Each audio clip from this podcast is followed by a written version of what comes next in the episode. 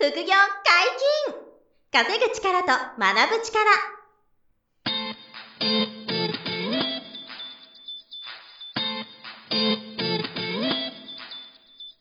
この番組は稼げるようになりたいを叶える副業アカデミーの提供でお送りいたします。副業アカデミーはあなたが副業で稼げる状態になることにコミットしたスクール。初級コースから上級コースまでさまざまなジャンルの副業ノウハウを学んでいただけます詳しくは副業アカデミーで検索くださいこんにちは、小林正宏です。山本博です。よろしくお願いします。くお願いします。本日もゲストに来ていただいております。副業アカデミー不動産投資講座元受講生で、現在はファシリテーターを務めておられる糸まりさんです。よろしくお願いします。よろしくお願いします。はい、お願いします。はい今回で3回目ということで。3回目。はいあの、前回は、あの、不動産投資やってみて、良かったこと、悪かったことみたいなね、はい話をしてもらってね。はい悪かったことがちょっと強烈すぎてですね。そうそうそう。めちゃくちゃ面白かった。レアな。で土足で上がられちゃって、はいボロボロとか、うんあの、釘がの打たれまくった、ねはいはいオカルトなオカ感じの。ルトな感じとか、面白い話がいっぱいあったんで、それもね、まだ聞いてない方はぜひ、はい遡ってね、聞いていただければと思うんですけど。あの、今回は、あの、不動産投資って、これから始める方がね、よく心配されて相談来るのが、あの、ボロくなったりして、修繕大丈夫なんですかとか、うん。建物が老朽化したらうん、建物、あの、ボロボロになったら、あの、ダメなんじゃないですかみたいな相談ってめちゃめちゃ多いんですけど、うん。まあ、そこに対して、その、まあ、ちょっと前にも実はあの、自分の僕の物件で、はい。あの、台風で、あの、クラック入った守りしちゃったところを、うん。あの、保険使って解決したみたいな話を実はしてるんですけど、はいはいでその糸まりさんが、うん。そういう、こう、修繕に対してうん、保険適用とかそういうのやったことあるかな、みたいな、その話をちょっと聞いてみたかったんですよ、はい。今回は。はい。私も実はありまして。あやっぱある。うん。ありますあります。やっぱり天才というか、うん。雷がアンテナに落ちてしまって、はい落雷だ落雷です珍ね。しいなそれも。え、うん建物の上にあの、ね、平石って言うんだっけ？あの、はい。針があって、そこに落ちたってこと？いや、あ、じゃないのかアン。テナ？その BS のアンテナが天一番トップに多分あ、乗ってた。んですよね。だからそれが BS のアンテナ平に石似合っちゃったんだ。わかります？イメージ、こう丸い、こう、わかるわかるわかる。昔あれだからながらの平石じゃなくて、うんそのそうですアンテナに雷が落ちちゃったの。落ちたみたいで、えーそこから伝って、こうなんか機械に行っちゃったみたいな。あーで、見られなくなっちゃったんだ。見られなくなってしまってっていうところで、はあそれは火災保険が降りた。機械に行ったっていうのは、その、はいどの機械にですか？あ、なんかね、私も詳しく、ちょっと BS の機械詳しくないんですけど、はい。受信機みたいなのがあって、うん。そこからこう配、配、なんかうん。みんなに配信するのかな、BS のアンテナを個人で、はい。例えばベランダとかにつけてる方いらっしゃるじゃないですか。うんそうじゃなくてで、そのうちの物件建の物の物件の設備として BS を設置されてるんですか？そうなんです。うん。で、そこに、うんそのスマートな方はみんな BS が見られるんだけど、はい。その BS のアンテナに雷がボーン落ちたから多分その、みんな、みんなが BS 見れなくな基盤がやられちゃったかわかんないけど、何かで。なるほど、全員見られなくなっちゃったんだ。見られなくなってはいはいはい連絡が来て、はい。で、なんだろうなって言って、まあ、調査してもらったら、はい。うん落雷だと。落雷じゃないかな、これは、みたいな。はあ。それはなんか周りに何も建物がないようなところなんですか？あえっと、周りにもいっぱいあの同じような、なんだろうな、じお家とうんかはい。物件もあるんですけおど、ーなんでかうちが選ばれた。選ばれた雷様に。そう雷様にその、それは普通の子だったんですけど、普通の子が普通の子が雷に打たれちゃったんです。それもすごいレアだよ。普通の子っていうの今日初めて聞いたことあ何を言ってるんやと思あ、ってそうだそうだ、普通の子、すいません。糸丸さんはですね、あの、我が子のように、あの、不動産物件を可愛がってらっしゃってですね、はいはいあの、この子という言い方をしてですね、はいいい子悪い子普通の子がいらっしゃるとそうなんです。はい。で、今までトラブルは、なんかその悪い子の方に起こってたんですけど雷ははい普通の子の、はい。普通の子に落ちまして、落ちたという話ですね。はい。なるほど、なるほど。普通の子に雷が落ちちゃって。そうなんです。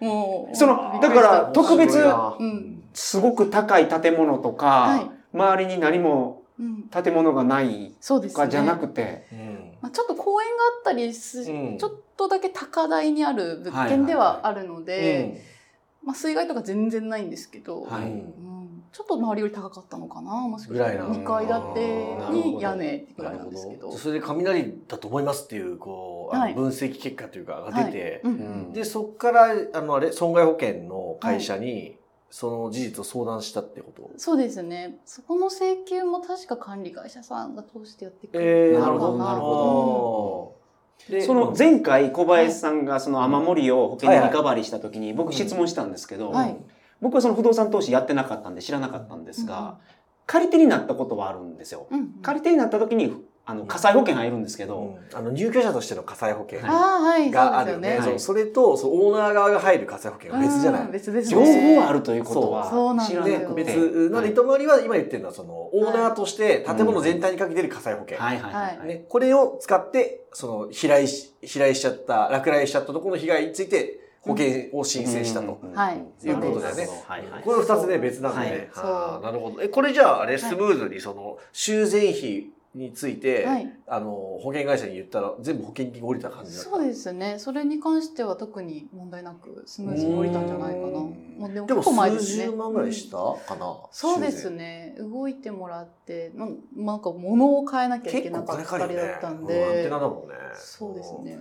そんなほぼ全額、持ち出しなしぐらい。持ち出しなしだったと思います。ね。おー。アンテナについては。うんだからこれ、そのね、前、前回、あちょっと前か、結構前の回で僕がその言った時もありましたけど、はい。僕はあの、えっと、台風で、あの、そえっと、出窓、うん。3階の出窓からひびが入って、はい。そこから雨漏りしちゃったんだけうど、んで、あの、3階だから足場組まなきゃいけなくて。わ、そう足場ね。高いのよ高いですね。そう、最初60万って言われて、うん。で、あ、その、そのクラックだけじゃなくて、どうせだからその壁面全部やり直すと、うんあの、クラック埋めたり、防水とか抗菌やり直そうとしたら60万って言われて、足場代が高くて。で、それをネゴにネゴして、節約して45万ぐらいになって、はい。で、それを保険申請したら、ほぼ45万、全部降りて、で、持ち出しほぼなしで直せたっていうのをね、過去にポッドキャストで話したことがあるんですよ。はい。そう、それと同じ、同じだよね。そうです。れの今のはねあの、雷でやられちゃったパターンみたいな。ですね。うん。保険はその天災はほぼほぼ、うん。その災害はほぼほぼカバーしてるんでそう、すかあの、もちろん100%じゃないんですけど、はい。あの、結構台風とか、はい。まあ、雷は僕もないんですけどね、はい。初めてですけど、雷とか台風によって、あの、既損したっていうの、あの、うん。破損が出たのとか、損傷が出た場合は、提供されるケース結構多いと思いますねで、どダメなのは経年劣化って言って、はい。あの、ボロくなっちゃったとか、うん要はエアコンの室外機がはいもう何年も使ってたら、あの、ボロくなっちゃった、うんだと、ほぼダメなんですよ。なるほどなんですけど、台風で室外機になんか物がバーン当たって、はい。壊れた。これは保険が降りやす、降りる可能性がある。これは一応もうケースバイケースだしね、保険会社によって審査が厳しかったり、緩かったりはあると思うんですけど、うんっていう感じですよね。地震はどうなんですか？あ、地震も地震保険っていうので別途入っているので、火災保険と地震保険そう。別なんですね。別。両方とも別にマンゴーもそうですもんね。そうそうそう。なん。で基本セットだよね。はい。地震保険もマストで基本入ってて。なるほどまあでもね、50%、その評価額の50%までしかどうせ不法はできないんで、はい。すべてをあの保管できる保険はないんですけど、地震については。地震大国なんでね。はい。そうですね。うん、なんですけど、地震が来て暗く入っちゃったとか、こういうのはもうほぼほぼ全部おりますよね。そうですね。なるほどうん。それでもうノーダメージ。あの、出費はゼロになるぐらい、うん。保険降りますけどね。そうですね。なんかほ他にもああるんですか？その落雷以外で保険使ったケースってある、保険使ったケースは、あとはですね、あの、柵が飛んでったっていう事例が、珍しいな何ですかあの、公園が隣にあるんですけど、はいうんつまり普通の子ということですね。そうです、覚えてきましたあ、そうです、そうです。ありがとうございます。もう我が子なので覚えていただけるととっても嬉しいですね。なるほど。はい、それは柵が、はいそれ台風かな、うん、多分台風だろうなっていうことで、柵なくなっそう、なくなって、ちょっとな高いとこ、公園とちょっと段差というか高さがあるんですね。はい。なので、あの、柵がないと、夜、もしふらふらっと誰かが歩いたらうん。落っこちちゃうかもしれないよね、みたいな。感じだったので。うん、柵がないのはまずいのではっていうところで。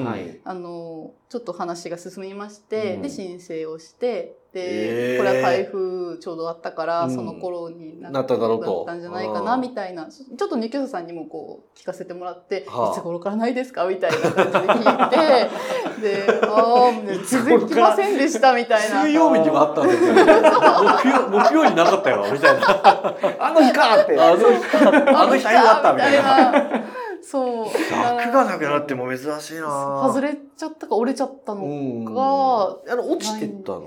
下にもないんですよ。どういうこと？それ。盗まれたのかな？そう、でもその一いやでも一部だけなので、ね持ってくならね、全部持ってくとか、ねもっとこう、わかりやすく手前のとこ持ってけばいいのに、うん奥だし、まあ、そんなに人通りがない部分だったんで。上でなくなってたんだ。うんじゃあ風で本当吹き飛んでったとか。飛んでちゃったのかな。へそうだ誰かに当たってないか心配ですよね。ねおーそうですね。刺さってたりとかねしたら困りますね。はいどっかにね。うん。でもそれも何じゃあそういう事実を言って、そうですね。あの保険会社に申請したら、あのその復旧費用全部出たって全感じ。額出たんじゃなかったかな。だちょっとだいぶ前なんでそれも記憶が定かではないんですけど。はあうん。レアケースが本当多いな、糸まりは。うん。最近はね落ち着いてきました。うん。はいはい。あんまり最近はないけどっていう。そうですね。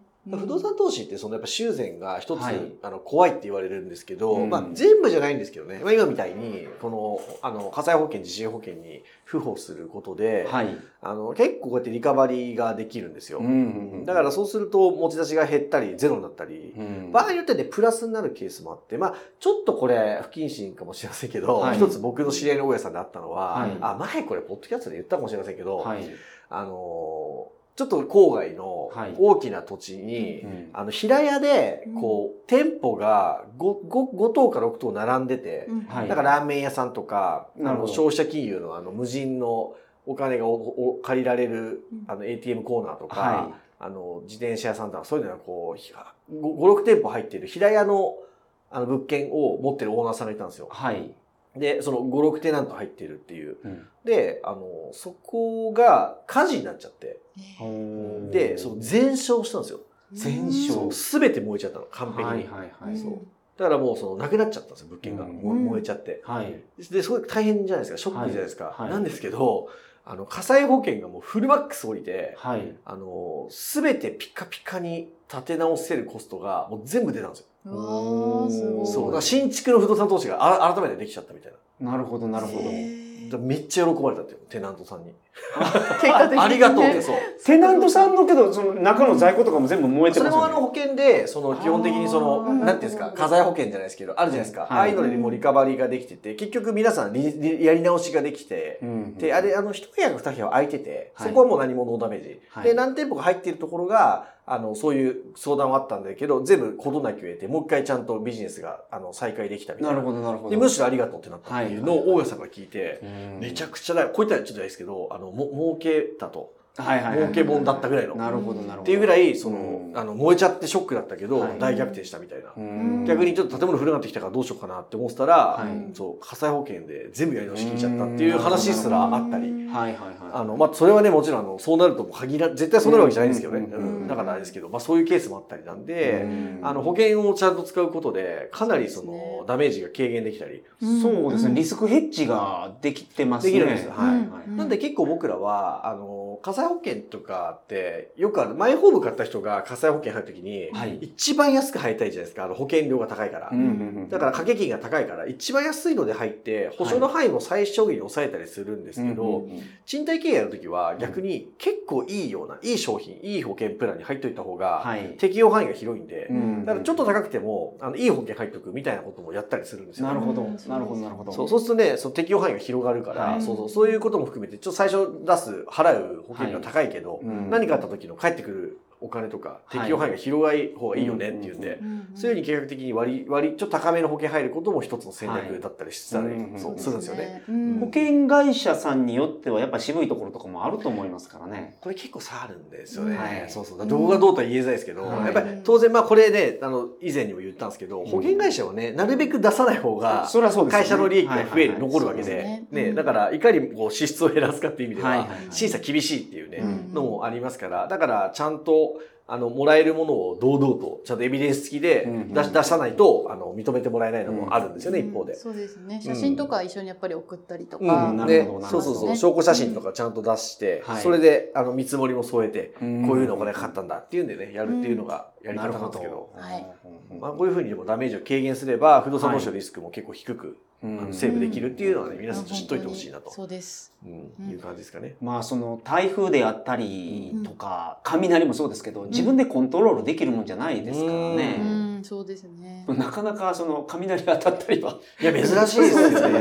そうですねそれも一回もない。落雷の方は。うん僕ないから、やっぱ糸まりは、すごい。土足今日でのためにね、入って。この日のために、この日のために。いろいろとこう。雷呼んでいただいたんですか？読みましたよ。ありがとうございます。すごくいいネタをいただいて。話せてよかった。ああ、ありがとうございます。なかなかこうね、共有する場が正直うんないので、その友達も知らないですし、ねうん職場の人も知らない。知らないしなるほど。はい。言える人限られてるね言える人限られてて、わざわざ捕まえて聞いてくださいよなんてならないじゃないですか。できないからね。そう、今日はね、お話できてじゃあ、ここでアウトプットしてもらえて。そうなんですあありがとうございま嬉しいす。ですはいよかったですはい、ありがとうございます。はい、ありがとうございました。次回もですね、また、糸まりさんに来ていただいて、はい不動産投資のお話をしていただこうと思います。はいよろしくお願いします。お願いします。副業解禁稼ぐ力と学ぶ力、そろそろお別れのお時間です。お相手は小林正宏と。糸まりと、山本博史でした。さよなら。さよなら。さようなら。この番組では皆様からのご質問を大募集しております副業に関する疑問質問など副業アカデミーウェブサイトポッドキャストページ内のメールフォームよりお送りくださいませ。